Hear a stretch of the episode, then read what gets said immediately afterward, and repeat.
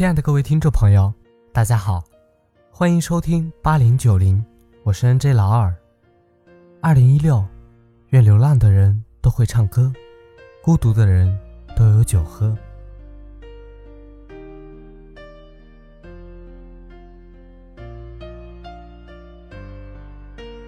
读了那么多书，为什么你还没教养？前几天和朋友一起去电影院看电影。离电影开场还有四十多分钟的时间，朋友忽然想起来有东西忘记带了，便要回去拿东西。我一个人无聊地坐在等候厅里玩手机。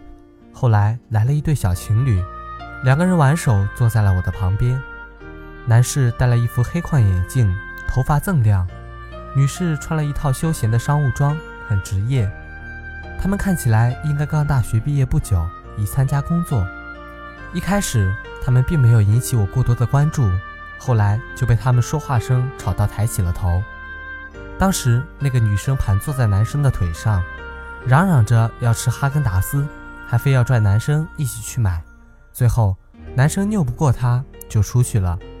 不一会儿，两个人就带着昂贵的哈根达斯回来了，女方手里还捧了一桶爆米花。本以为有了吃的，他们就会消停一下。可没想到，他们的玩闹越来越厉害，一边吃还一边嘟囔，整个等候厅里都是他们两个的嬉笑声，不时还打情骂俏，甚至期间还一不小心把爆米花撒了一地，男的让女的捡，女的让男的捡，最后谁都没有捡。电影没过多久开始了，每当电影里出现两个人比较亲密的镜头，他们两个竟然也会学着搂搂抱抱。虽说电影院里是比较黑。可是这样的举动还是看得一清二楚。就这样，本打算专心看个电影，却成了他们两个的电影。电影看到一半，我朋友就拉着我起身走了，并告诉我，以后看电影只坐最前面，绝不坐在情侣的后面。接下来的这个故事是大学里的一位朋友讲给我听的。他们宿舍都很节俭，从一开始他们就养成了一个习惯。把喝光的矿泉水瓶和不用的纸箱都攒起来，最后卖给收废品的人，卖的钱用来当社费。某一次临近暑假的时候，他们宿舍已经攒了一阳台的废品，联系到了收废品的人，他和两个舍友就一起把废品装了起来，抬下去卖。收废品的是一位老奶奶，满头白发，衣着简朴，弓着背，一看就知道生活艰辛。老奶奶跟他们讲好价。他们两个舍友却不依不饶，一定要老奶奶提高价钱。老奶奶边整理废品边说：“姑娘啊，我一天也赚不了几个钱，你看我这把年纪了，还要靠这个生存。你们这么高的价格，我也没法买卖啊。”当时是中午，太阳最毒的时候，老奶奶额头上已经冒出了很多汗。我朋友的舍友就答应了钱的问题，可临走的举动让他大为惊讶。舍友把装好的垃圾一股脑倒在地上，转身就走了。老奶奶无奈地叹了口气，我朋友当时也不知道该说什么，只说了句对不起就走了。回到宿舍，从楼上看下，老奶奶依旧猫着腰在整理刚才的一堆废品。事后她告诉我，她两个舍友对待老奶奶的态度真的有点过分，尤其是临走时故意把垃圾一扔。而这只是为了几毛钱而已，真的很差劲。看到老奶奶那样辛苦的收集废品，我觉得自己也很差劲，竟然没有帮忙。扪心自问，读了这么多年书，修了这么多学分，几毛钱就让我们原形毕露。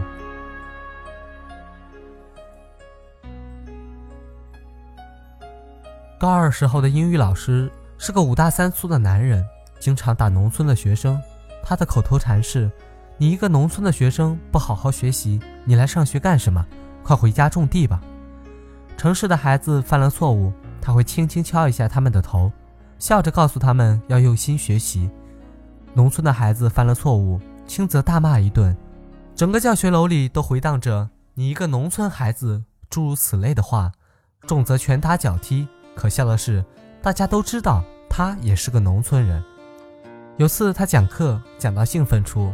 突然问一个成绩不是很好的女生 G：“ 你在班里最好的朋友是谁？”她说是 Z。英语老师竟然说了一句：“Z 学习这么好，他怎么会把你当朋友呢？”当时全班沉默。Z 恰好是我的同桌，我很清楚的听到 Z 说了一句：“Teacher, you are wrong。”事后，G 和 Z 依然每天都玩得很开心，但是 G 再也没有叫他一声老师。教师一个很神圣的职业，自古就为人师表。他不仅教授你知识，更告诉你如何做人。可这样的老师是怎么混进去的呢？从小父母就教育我们，对待他人要礼貌。上述的三个故事里面，每个主人公对他人都是礼貌的，但懂礼貌不等于好教养。对待同事彬彬有礼的上班族，可能对餐厅里的服务员破口大骂；教育学生礼忠孝的老师，也可能在课堂上对学生拳打脚踢、嘲笑怒骂。有时候，我们自己都不曾察觉的一言一行，早已把我们的教养暴露得淋漓尽致。有人说，要想提高教养，就应该多读书。可是，教养一定与读书有关吗？读一千本言情小说的人，不一定会对餐厅上菜的服务员说一声谢谢。从上小学开始就背《三字经》的我们，也未必都是教养很高的人。有一位长期在外国的朋友跟我说过：“你看过很多书，在书里经历过各样的人生，但哪一个才是你自己的人生？”我认为教养也就是这么一回事。我们看到书上讲古人如何举止得体、言谈文明，我们未必就要接着去学古人。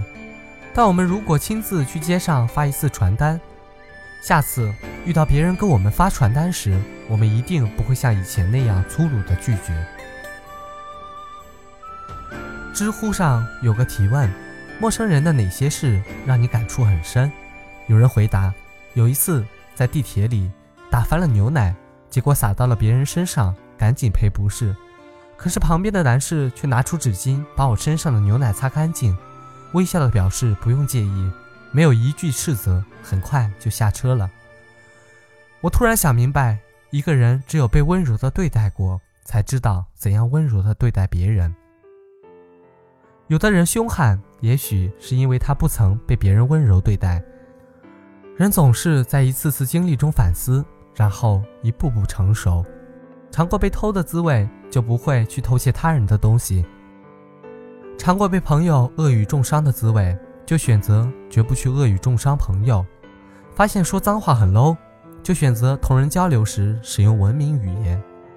作为公司新人，被公司老人欺负。就选择自己成为公司老人时绝不欺负新来的人，尝过被人温柔以待，就选择以后也温柔以待他人。你的经历给你反思，反思后你的选择决定你成为怎样的人，成为怎样的人决定你有怎样的教养。单纯的读书并不能给你带来多高的教养，因为理论终究是要联系实际的。这也就是为什么很多人读了很多书以后依旧脏话连篇。读万卷书虽好，但不如多注意自己的行为道德。多样的经历可以使你理解不同层次的群众生活，内心也就变得慈悲起来。不需要刻意的去表现自己的举止，你平日的一言一行都是反映你教养的名片。